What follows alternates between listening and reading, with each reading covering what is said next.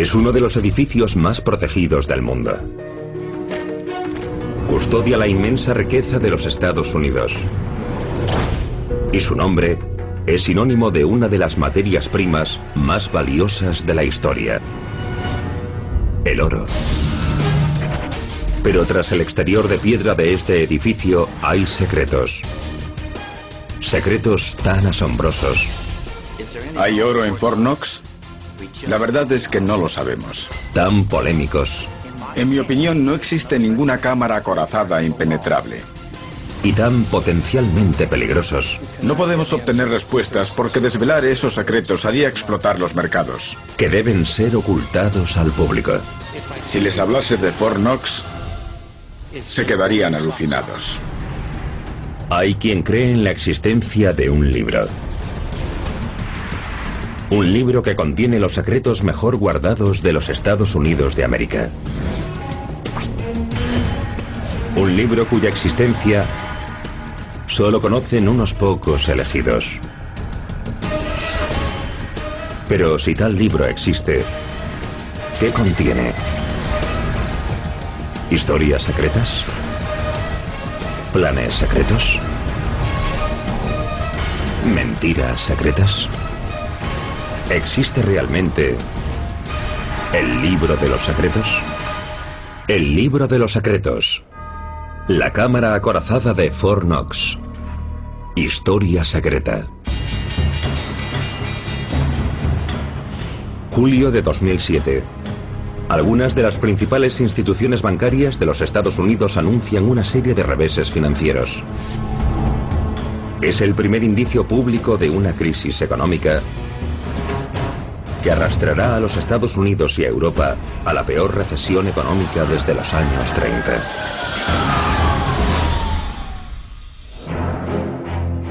Durante los siguientes cuatro años, el precio del oro se dispara hasta casi 2.000 dólares la onza, el precio más alto del que se tiene noticia en toda la historia. El valor sin precedentes del oro atrae la atención de muchos hacia los depósitos secretos del gobierno de los Estados Unidos. For far too long, the United States government has been less than transparent in releasing information relating to its gold holdings. Not surprisingly, this secrecy has given rise to a number of theories about the gold at Fort Knox, and the government owes it to the people to provide them with the details of these holdings. Las reservas de oro de los Estados Unidos están custodiadas en cuatro depósitos gubernamentales, Denver, West Point, la Reserva Federal de Nueva York y Fort Knox, el mayor de todos. El secretismo que rodea las características y el tamaño de esas reservas es comparable a sus medidas de protección. Es más probable obtener del gobierno de los Estados Unidos los planos para la construcción de un arma nuclear que obtener datos detallados y fidedignos sobre la situación de la Reserva de Oro de los Estados Unidos y de las otras naciones occidentales.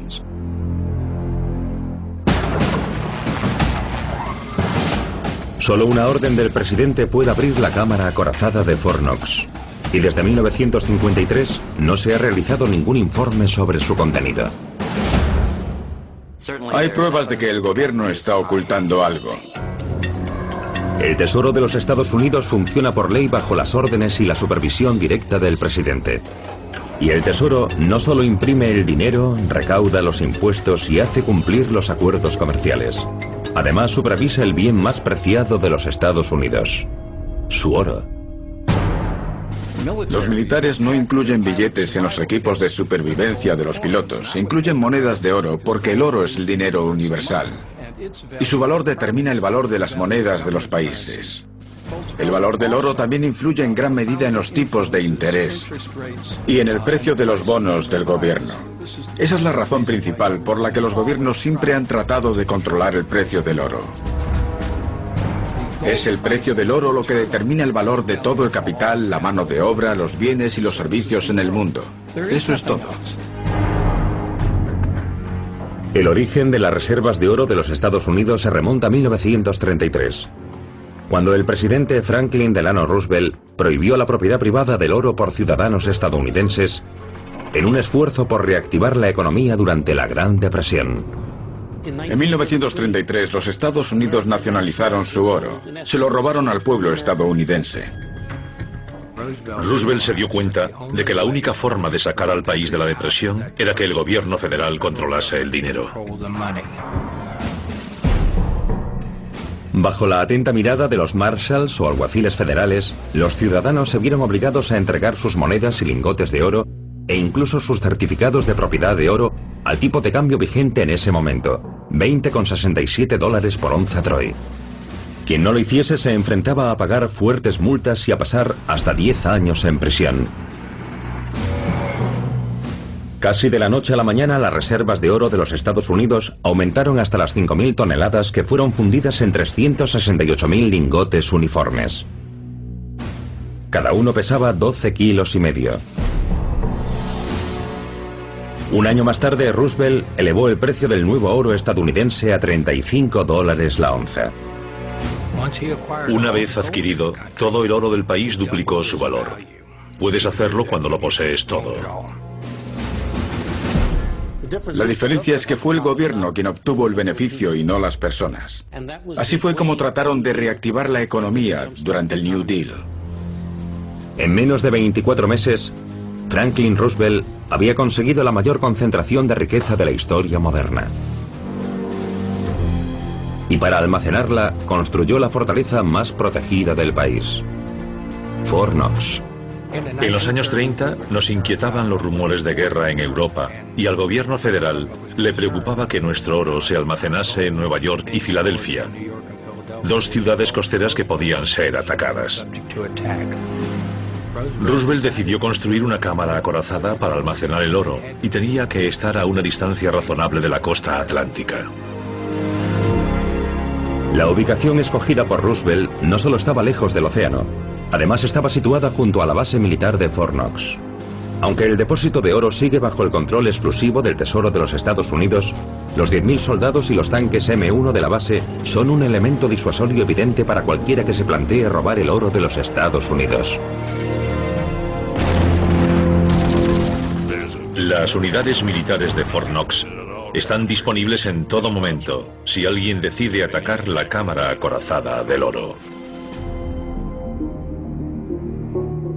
Sus guardias secretos, su cámara acorazada ultrasecreta y el silencio sobre lo custodiado en Fort Knox han llevado a algunos a especular que la ubicación elegida por Roosevelt podría estar relacionada con una de las leyendas más curiosas de Kentucky. Cuentan que durante la Revolución estadounidense, los padres fundadores pensaron que debían esconder de los británicos el tesoro de los Estados Unidos. Y Kentucky parecía una buena opción porque entonces aún formaba parte de Virginia. George Washington debió de pensar que en ese momento no disponían de ninguna fortificación que pudiese proteger semejante tesoro. Pero había una cosa que sí tenían. El entorno agreste de Kentucky y muchas cuevas. Las leyendas de la zona cuentan desde hace tiempo que las profundas cuevas que hoy rodean Fort Knox eran el lugar perfecto para que los piratas y otras personas almacenasen sus objetos de valor. Las leyendas sobre piratas tienen cierta credibilidad porque desde entonces se han encontrado piezas de oro y plata en la región central de Kentucky. Pero podría haber sido una cueva como esta el primer depósito de oro de los Estados Unidos. Hay quien cree que así fue. Y señalan como prueba a un colón inglés llamado Jonathan Swift. Un misterioso personaje relacionado con el general George Washington que poseía grandes extensiones de tierra en Kentucky. Además, Swift pudo servir como modelo para crear a uno de los piratas más famosos de la literatura. Cuando Robert Louis Stevenson escribió su famosa novela La isla del tesoro, conocía la leyenda de Jonathan Swift. Y muchos creen que aprovechó esa leyenda para crear a Long John Silver. Si nos fijamos en el mapa que fue dibujado para el libro, recuerda a los Estados Unidos de América. Y si nos fijamos en la X, que marca el lugar donde está el tesoro, parece el lugar donde habría estado Kentucky.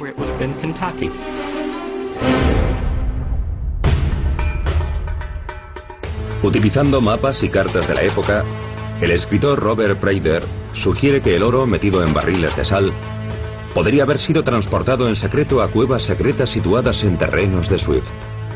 Y esas zonas estarían a pocos kilómetros del depósito de oro actual.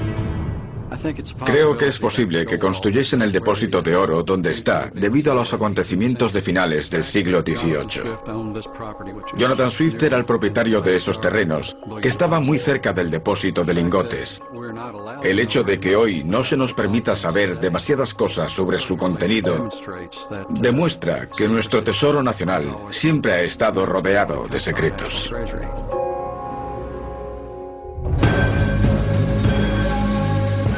Según los datos oficiales del Tesoro, en la actualidad las reservas de oro de Fort Knox alcanzan los 147,3 millones de onzas Troy, con un valor de billones de dólares estadounidenses.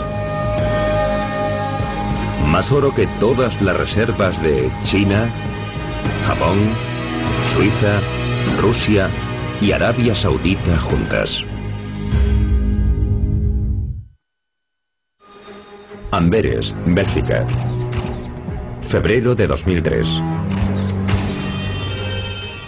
Unos ladrones irrumpen en la cámara acorazada del centro de diamantes de Amberes y escapan con más de 100 millones de dólares en oro, diamantes y otros valiosos objetos. Según las autoridades, la cámara acorazada era impenetrable y contaba con la tecnología de seguridad más avanzada del mundo. Lo llaman el golpe del siglo. Nadie sabe todavía cómo lo lograron. Pero si consiguieron entrar en una instalación tan segura, ¿podrían ser igual de vulnerables las inmensas reservas de oro de Fort Knox? Algunas personas han hecho todo lo que puedan imaginar para conseguir oro, y algunas cosas es mejor no saberlas. Oficialmente, el Departamento del Tesoro reconoce un único intento de entrar sin permiso en Fort Knox. Su autor, Goldfinger. El archienemigo de James Bond en la popular película de 1964.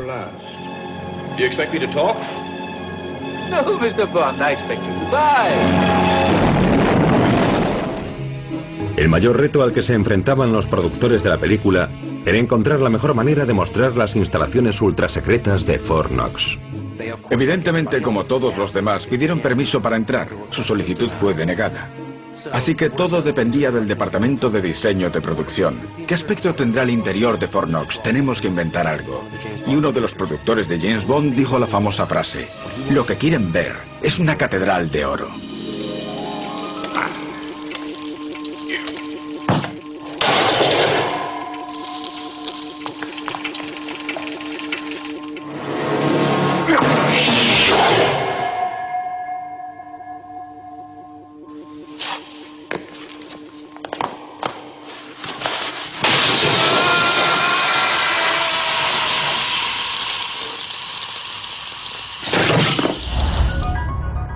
Por supuesto, hubo quien creyó que habían dado permiso para rodar Goldfinger en Fort Knox. Pero la realidad es muy diferente. ¿Fue precisa la representación de Fort Knox que apareció en la película? Doc Simmons es uno de los pocos ex empleados de Fort Knox dispuestos a hablar ante las cámaras sobre lo que se siente al estar tras los muros del depósito. En Goldfinger, cuando Bond entra en el edificio, puedes ver a través de todos los pisos y ver el oro. Pero obviamente cuando llegamos allí resultó ser la típica instalación aburrida del gobierno de los Estados Unidos. Es un edificio impresionante, pero no tanto como en Goldfinger.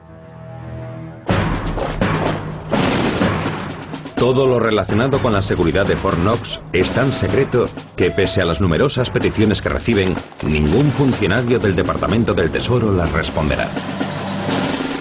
Fort Knox está tan protegido que no creo que pueda entrar ni una mosca. Es una de las zonas más seguras de los Estados Unidos. Lo que sabemos de la seguridad del depósito comienza en el perímetro. Cuatro vallas consecutivas y un prado de más de 90 metros rodean el depósito. Espacio suficiente para albergar minas y armas que puede activar la presencia de un intruso. Las casetas de los guardias permiten una visión de 360 grados y el máximo alcance a la hora de disparar.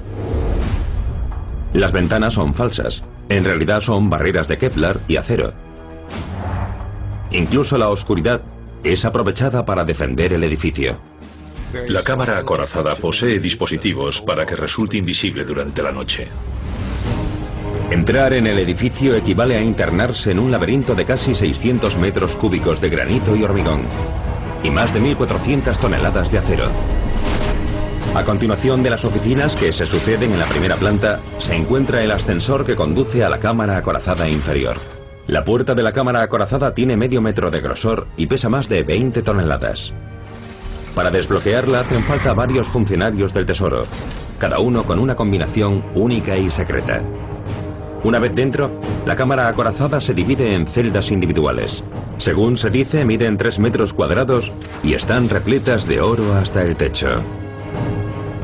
Pero ¿existen otras medidas secretas de seguridad para proteger el oro? Se utiliza un gas como elemento disuasorio. Si alguien intentase forzar la puerta o la cerradura, se activaría una carga de gas que llenaría ese espacio. Circulan muchos rumores sobre la cámara acorazada del oro. Según uno de ellos, puede ser inundada. Y lo respaldan algunos recortes de periódicos de los años 30. Diseñaron ese sistema siguiendo un método utilizado por el Banco de Francia, pero solo el Departamento del Tesoro sabe si fue incorporado a la construcción final. Y no nos lo dirán. Si les cuento lo que más me sorprendió de Fornox, se quedarán alucinados. Existen túneles de salida desde la cámara acorazada. Nadie habla de ellos. Tuvieron que hacerlos como medida de precaución, ya que las cerraduras no se pueden abrir hasta que pasan 72 horas. Si te quedases encerrado dentro, tendrías que pasar allí tres días. Pero los túneles no te permiten salir del edificio ni del perímetro, solo de una cámara acorazada interior a otra exterior. Sin embargo, desde que el depósito fue construido en 1937, no han cesado los rumores sobre su vulnerabilidad. Como esta carta que nunca antes había salido a la luz. En 1998, Paul Urbans, historiador local de Fort Knox, recibió una carta de un investigador privado de Durango, Colorado. El investigador decía representar a un hombre que, siendo solo un niño, había ayudado a la policía a arrestar a un asesino que llevaba encima lingotes de oro robados de Fort Knox. Había sucedido en 1946. El juez le permitió regresar a Fort Knox cuando devolvieron parte del oro de Fort Knox que aquellos delincuentes habían robado del depósito. Su descripción de la instalación era bastante creíble, pero no sé si la historia es cierta o no. ¿Revela esta carta que la seguridad de Fort Knox ha sido quebrantada? ¿Podrían haber robado su oro? ¿Son ciertas aquellas declaraciones? El gobierno de los Estados Unidos nunca ha reconocido la desaparición de oro de Fort Knox. ¿Pero existe alguna cámara acorazada totalmente segura? En mi opinión, no existe ninguna cámara acorazada impenetrable. Con las oportunidades, el tiempo y los medios adecuados, se puede superar casi cualquier obstáculo. Hoy existen muchos motivos para destruir o asaltar Fort Knox, incluyendo una posibilidad muy real, la de un ataque terrorista. Durante los años 70 y 80 llegábamos conduciendo hasta el depósito. Solo había una verja de hierro forjado, pero hoy hay muchas vallas y barricadas de hormigón. Hasta podría haber misiles tierra-aire ocultos hasta el momento de abrir fuego. ¿Quién sabe lo que podría haber? Los guardias me decían, aunque logres entrar, no saldrás vivo.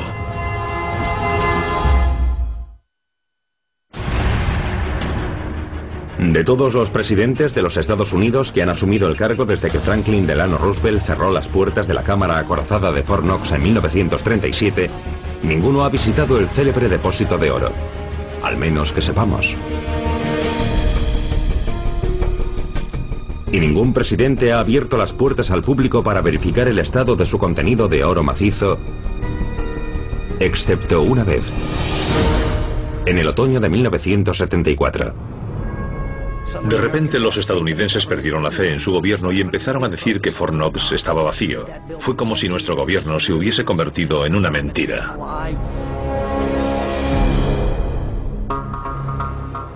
En 1971, tras una dura batalla económica con Francia, el presidente Richard Nixon había retirado el dólar estadounidense del patrón oro internacional. El dólar estadounidense no volvería a basar su valor en el oro. Durante los años 60, cuando Charles de Gaulle era el primer ministro de Francia, le dijo a otros países, si me debéis dinero, pagadme en dólares estadounidenses. Y entonces canjeaba esos dólares por oro. Seguramente eso causó el mayor descenso en la cantidad de lingotes de oro del depósito. Pero ¿qué porcentaje del Tesoro Nacional de los Estados Unidos quedó en Fort Knox? Un público ansioso exigió saberlo.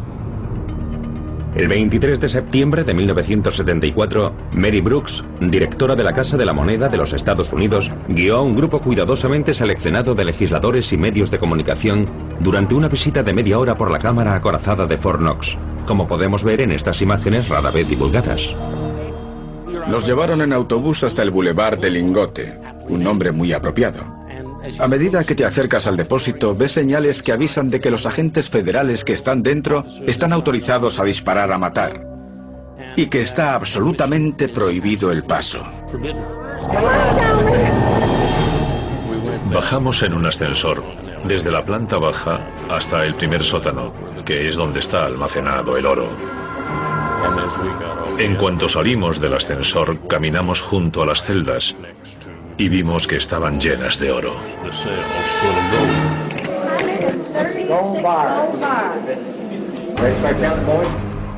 Dentro de la cámara acorazada había 13 cámaras más pequeñas. Todas las puertas cerradas tenían una frágil cinta con un sello de cera, firmado y fechado la última vez que se había entrado en ella. Un método tal vez primitivo, pero muy eficaz. Romperías un sello con solo tocar una cinta. Y en cuanto se rompe un sello, nadie puede salir del edificio. Tienen que enviar allí a algunos empleados a revisar ese compartimento para asegurarse de que nadie ha robado nada. La delegación fue guiada hasta la más pequeña de las celdas. ¿Por qué eligieron esa y no una de las más grandes? Sigue siendo un misterio. Pero entonces a nadie pareció importarle.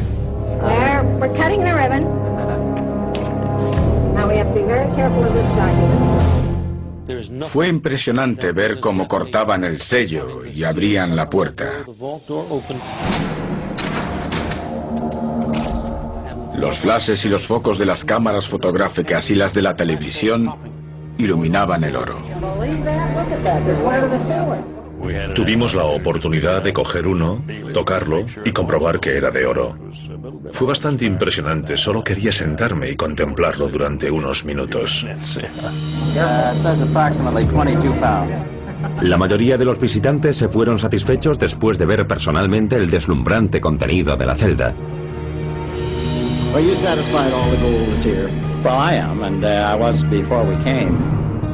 Pero para algunos observadores, no todo lo que relucía era oro. Esa noche abrieron el depósito y enseñaron los compartimentos por primera vez desde los años 30. Dejaron que todos los vieran, pero lo que en realidad hicieron fue abrir la caja de Pandora. Porque, evidentemente, todos vieron un montón de lingotes apilados en una celda, pero de pronto empezaron a decir que probablemente lo que estaban viendo era falso. Pero ¿por qué solo enseñaron a los visitantes una celda? ¿Y por qué les prohibieron el acceso a ciertos rincones de la cámara acorazada? Las fotos realizadas durante la visita no tardaron en circular por los periódicos y las revistas. Pero en lugar de tranquilizar a los escépticos como pretendía la Casa de la Moneda, surgieron aún más preguntas. Algunos cuestionaron la calidad del oro basándose en su color. Otros sugirieron que, según esta foto de Associated Press, los lingotes no pesaban 12 kilos y medio como se había dicho, sino menos de 10 kilos. El Tesoro dijo en un comunicado de prensa, esa noche utilizamos una escala barata y poco precisa. Pero si ampliamos la fotografía, vemos que no era una báscula barata, sino una de las que usa el departamento postal. Lo más enigmático es la posible cámara acorazada secreta que no solo se ocultó a aquellos visitantes, sino cuya existencia ha sido negada hasta ahora. Existe una foto muy famosa de Mary Brooks de Associated Press mientras decía, todo el oro está aquí. La celda que nos enseñaron tenía el número 13. Si hacemos un cálculo sencillo sobre el número de lingotes que vemos, obtenemos alrededor de un millón de onzas de oro en esa celda. Pero según los últimos datos de la página web del Tesoro, hay 150 millones de onzas de oro en Fort Knox. Por lo tanto, harían falta 150 celdas como la número 13. Es evidente que algo no encaja. Pero ¿prueba esa fotografía por sí sola la existencia de otra cámara acorazada aún más secreta? Desgraciadamente para el Tesoro, el general John Ryan, excomandante general en Fort Knox, escribió una carta en la que decía, no, el Tesoro se equivoca. Hay una cámara acorazada central y yo he estado en ella. Y entonces dibujó un plano en el que indicaba dónde estaba la cámara número 13, que está en la planta baja. Y también indicaba dónde estaba la cámara acorazada central, en un sector de Fort Knox subterráneo y mucho mayor.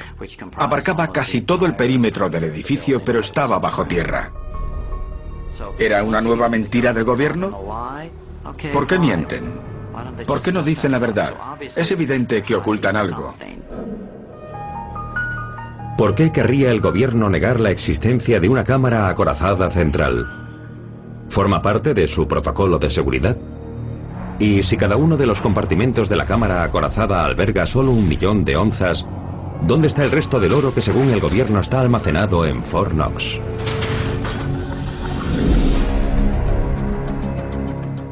Creo que sería una medida positiva que cada pocos años el Departamento del Tesoro invitase a algunas personas a echar un vistazo. Pero no creo que eso vaya a ocurrir. Cuando participé en la visita de inspección del Congreso, había oro en Fort Knox y mucho. Estar allí dentro fue una experiencia impresionante. Pero que el oro estuviese allí en septiembre de 1974 no significa que hoy siga allí.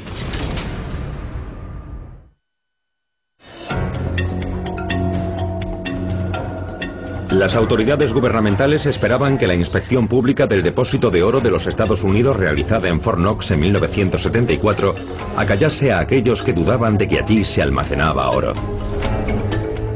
Pero para algunos, la visita a las impenetrables instalaciones no hizo sino alimentar aún más sus especulaciones y su escepticismo. Estaba buscando un trabajo para el verano y un día me llamaron a casa. Un hombre me preguntó, ¿está buscando trabajo? Le respondí, sí, ¿qué me ofrece? Y me contestó, no se lo puedo decir. La llamada que Doc Simmons recibió procedía del depósito de lingotes de oro de Fort Knox. Se trataba de un trabajo sencillo, cargar y transportar el oro de un espacio a otro en el que lo limpiarían y contarían. Empecé a trabajar allí en 1975. Nos dijeron que no contásemos a nadie lo que viésemos en el interior del edificio. Pero todos teníamos 18 años. Y esa misma noche todos les contamos a nuestras novias lo que habíamos visto. Pero Doc Simmons descubrió que Fort Knox era más que un depósito de oro. Mucho más. Durante la Segunda Guerra Mundial, Fort Knox fue utilizado como depósito secreto de los documentos más importantes y valiosos del gobierno de los Estados Unidos, como la Declaración de Independencia, la Constitución y el discurso de Lincoln en Gettysburg. Y viendo que la batalla de Inglaterra se prolongaba, el gobierno inglés solicitó que la Carta Magna fuese ocultada en Fort Knox. Siempre ha sido un lugar de almacenamiento, así que cuando veías una caja te preguntabas qué podía haber dentro. Yo estaba en Fort Knox cuando sacaron de allí la corona de San Esteban para devolvérsela al gobierno húngaro. Allí estaban la corona, una espada y el cetro, objetos de un valor incalculable. La presencia de otras cajas selladas convencieron a Simmons de que quizás el verdadero propósito de Fort Knox no era almacenar oro con seguridad, sino almacenar en secreto objetos de un valor histórico y estratégico incluso mayor.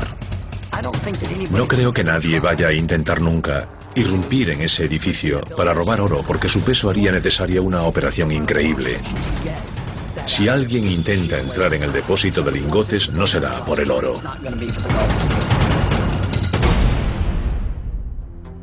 Pero además del oro, ¿qué otra cosa podría ser tan valiosa y secreta para requerir las medidas de seguridad más férreas que puede ofrecer el gobierno estadounidense? En Fort Knox se custodiaban algunas cosas que a la gente de hoy podrían darle un poco de miedo.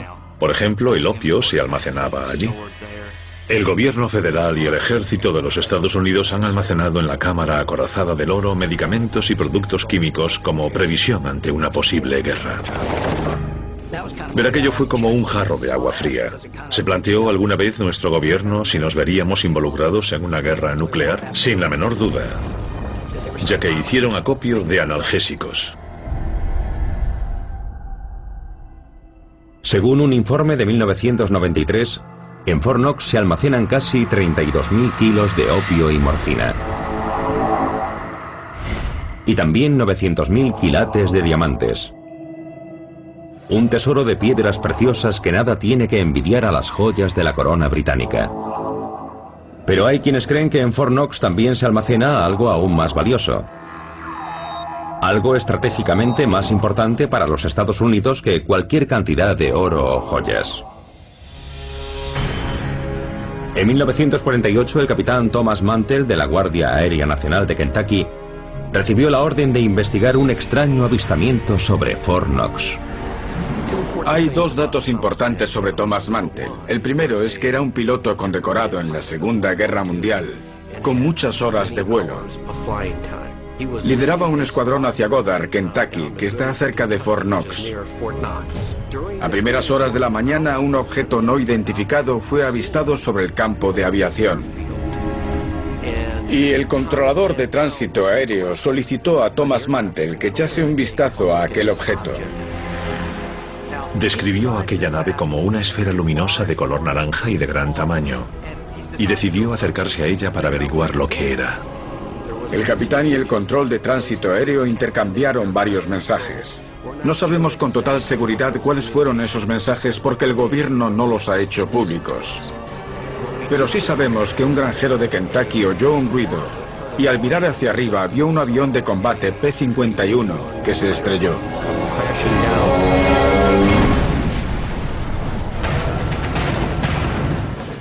Surgieron varios rumores sobre lo ocurrido. En un principio se dijo que el capitán Mantel había sido derribado por el objeto volador no identificado, que fue alcanzado por un rayo de algún tipo que estropeó su motor y se estrelló. En muchos de los casos ovni no suelen haber factores mortales, pero desgraciadamente el piloto Thomas Mantel falleció persiguiendo aquella nave. Fue un caso trágico. Algunos investigadores creen que los restos del avión del capitán Mantle están ocultos en Fort Knox. Pero si es así, ¿por qué? ¿Podría tratarse de un verdadero caso ovni, como algunos sugieren? ¿Un ovni que recorría los cielos en busca de oro? Lo más curioso del caso es que todo sucedió justo sobre Fort Knox. ¿Existe alguna relación con el hecho de que en Fort Knox se almacenen grandes cantidades de oro? ¿Podría interesarle al OVNI parte de ese tesoro como reserva? No se oxida. Es un excelente conductor de la electricidad y uno de los elementos que se forman naturalmente en el universo. Fort Knox es un inmenso depósito de oro, y ha habido varios avistamientos en Fort Knox y sus alrededores. ¿Podría albergar Fort Knox pruebas materiales secretas de la existencia de extraterrestres? No sé si en Fort Knox esconden los extraterrestres de Roswell a Jimmy Hoffa o a Amelia Earhart. No sé qué podría haber allí, pero sí sé que están invirtiendo un montón de dinero para custodiar algo. Está considerada la cámara acorazada más impenetrable del mundo.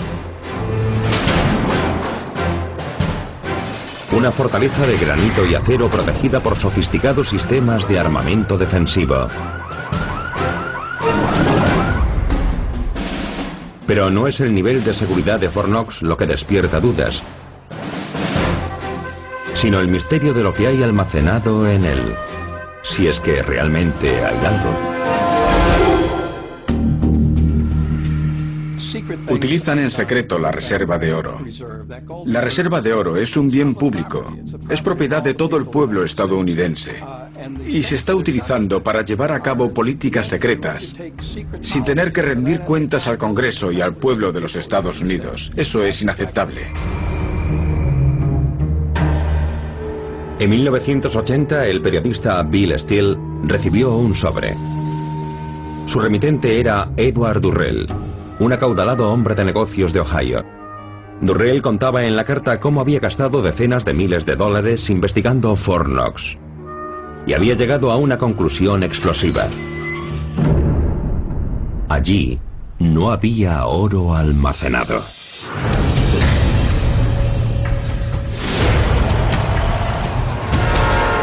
Según tengo entendido, se llevaron el oro cargado en camiones y trenes. Fue enviado al Banco de la Reserva Federal de Nueva York y luego a la Bolsa de Oro de Londres. Fue vendido en el mercado a 35 dólares la onza. Inmediatamente después su precio se disparó y hacia 1980 alcanzó su máximo valor, más de 900 dólares la onza. Como pueden imaginar, si alguien compró toneladas y toneladas del oro de Fort Knox a través de la Bolsa del Oro de Londres a 35 dólares la onza, obtuvo un beneficio considerable al venderlas a 800 o 900 dólares la onza. El resultado final fue que cientos de millones de onzas de oro salieron de los Estados Unidos y nunca las recuperaremos. ¿Podría haber sido transportado todo el oro almacenado por los Estados Unidos en numerosos cargamentos? Las pruebas fotográficas revelan la existencia de muelles de carga en uno de los extremos del depósito, imposibles de ver desde cualquier vía pública. Sin embargo, hay quienes se muestran escépticos. Pese a toda la tecnología de la que disponemos hoy, solo hay una forma de sacar todo el oro del depósito, y es cargarlo en camiones y llevarlo a la terminal del ferrocarril. ¿Cómo se podría realizar una operación así sin llamar la atención de los medios de comunicación? Si lo han hecho, han tenido que utilizar alguna tapadera, porque es imposible que lo hayan hecho sin que nadie se diese cuenta. El Comité Antimonopolio del Oro, GATA por sus siglas en inglés, es una organización dedicada a investigar la cantidad y las características del oro que dicen poseer los bancos centrales de todo el mundo y las bolsas de materias primas. Están convencidos de que la cantidad de oro que supuestamente existe en el mercado mundial ha sido deliberadamente exagerada para intentar mantener su precio bajo de un modo artificial. Basándose en datos obtenidos de documentos públicos y demandas basadas en la ley por la libertad de la información, Chris Powell, uno de los fundadores de dicha organización, cree que aunque hubiese oro en Fornox, podría no pertenecer ya a los Estados Unidos, sino a algún otro propietario. Los gobiernos necesitan controlar el oro para mantener el valor de sus monedas y el valor de sus bonos. Y para hacerlo, el gobierno de los Estados Unidos ha manipulado el mercado del oro. Creemos que el propósito principal de estas permutas financieras es la intervención encubierta en el mercado del oro. Por ejemplo, los Estados Unidos pueden decidir que necesitan vender en febrero 50 toneladas de oro en el mercado de Londres para mantener controlado el precio del oro. Pero no quieren que se sepa que es una decisión de su Banco Central. Así que los Estados Unidos pueden llamar al Banco Central de Alemania y decir, nos gustaría que vendieseis 50 toneladas de oro en Londres. Si lo hacéis os daremos a cambio un título de propiedad de 50 toneladas del oro almacenado en Fort Knox. Si alguien visitase Fort Knox mañana mismo le enseñarían una gran cantidad de oro. Pero eso no desvelaría todos los secretos sobre Fort Knox, a menos que también supiese a quién pertenece ese oro. Ver el oro de Fort Knox no disiparía las dudas. La gente me mira directamente a los ojos y me dice que me han engañado, que nada de todo aquello es real. Llevo 30 años escuchando expertos decirme que lo que vino era real a saber qué almacenan allí. Pero sí sé que si entras en esos terrenos te matarán. Están protegiendo algo. Ahí dentro hay algún secreto. ¿Pertenece a los Estados Unidos el oro de Fort Knox? ¿O es cierto que el depósito está vacío? ¿Es solo un mito para hacer creer a las demás naciones que los Estados Unidos han ido acumulando enormes reservas de oro? ¿Podría la instalación de máxima seguridad albergar otro secreto aún más asombroso? Tal vez una apasionante prueba de un contacto ovni o algo aún más relevante. Una cosa es cierta. Fort Knox sigue siendo uno de los lugares más protegidos y vigilados del mundo. Pocos han estado en su interior y aún menos han sobrevivido para desvelar sus secretos.